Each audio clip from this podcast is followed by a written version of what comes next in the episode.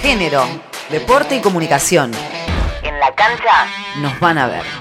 Carlos Torres, el ahora ex DT de Deportivo Español detenido por abuso sexual. Los casos de acoso y abusos sexuales en el deporte femenino y particularmente en el fútbol vienen siendo un tema de agenda este 2021. Cada vez son más las jugadoras que se animan a contar estas repudiables situaciones y muestran una horrorosa realidad, donde entrenadores y dirigentes varones están en el ojo de la tormenta. En esta oportunidad, Carlos Torres, el ahora ex entrenador del Club Deportivo Español, luego de ser denunciado por abuso sexual a una futbolista de 15 años, se encuentra detenido. La doctora Paula Ojeda, abogada de la víctima, y su familia comparte más detalles. De este grave hecho fue víctima una chica de tan solo 15 años que pertenecía a la reserva del primer plantel de fútbol femenino de Deportivo Español. Fue víctima de abuso sexual agravado con acceso carnal por parte del director técnico de ese primer equipo. El hecho sucedió en la sede de la institución. La misma institución activó el protocolo inmediatamente separando al entrenador. Se realizó la denuncia ese, el mismo día del hecho, el día jueves, y el día viernes a última hora se estuvo entregando en sede policial, el cual se encuentra detenido por este grave delito. Esta adolescente era víctima además de un acoso y hostigamiento por parte de este sujeto, lo cual provocó que ella se alejara del fútbol, que tomara la decisión de dejar algo que tanto amaba, algo que tanto peleaba día a día por ser jugadora de fútbol, pero bueno, prefirió alejarse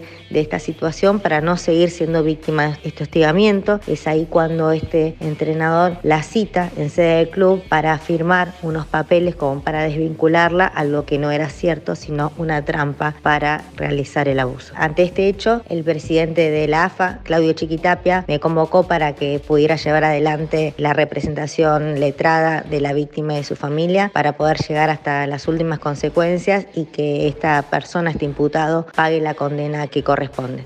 Ya son 1.300 EDAS en todo el país. En el marco del programa Escuelas Deportivas Argentinas, EDAS, se realizó un encuentro de natación artística en la cumbre en la que participaron las escuelas de Santa Fe, Santiago del Estero y Córdoba. Este programa federal tiene como objetivo fomentar la educación física y el deporte en niños, niñas y jóvenes de hasta 17 años, así como también detectar talentos para el alto rendimiento. Ya suma más de 20.000 chicos y chicas que se desarrollan en 60 disciplinas convencionales y de deporte adaptado.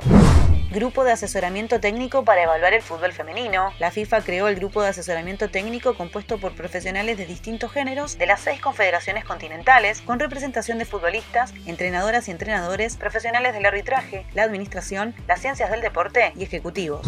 Básquet 3x3 concentran las selecciones U18 en Mendoza, con la mira puesta en los Juegos Suramericanos de la Juventud de Rosario 2022. Del 25 al 31 de octubre se realizará en Tunuyán una concentración de la disciplina 3x3 para chicos y chicas de las categorías 2004, 2005 y 2006, en el marco del programa Show Cup, donde habrá un total de 16 participantes. Argentina disputará dos amistosos en México. Por fecha FIFA, la selección argentina femenina de fútbol se enfrentará en primer lugar este sábado 23 de octubre a las 18 horas ante México en el Estadio Gregorio Tepa Gómez. Luego, el martes 26, será ante Chivas de Guadalajara a las 21 en el Estadio Acron. La transmisión la hará el canal público Deporte B. Informó Yamila Castillo Martínez.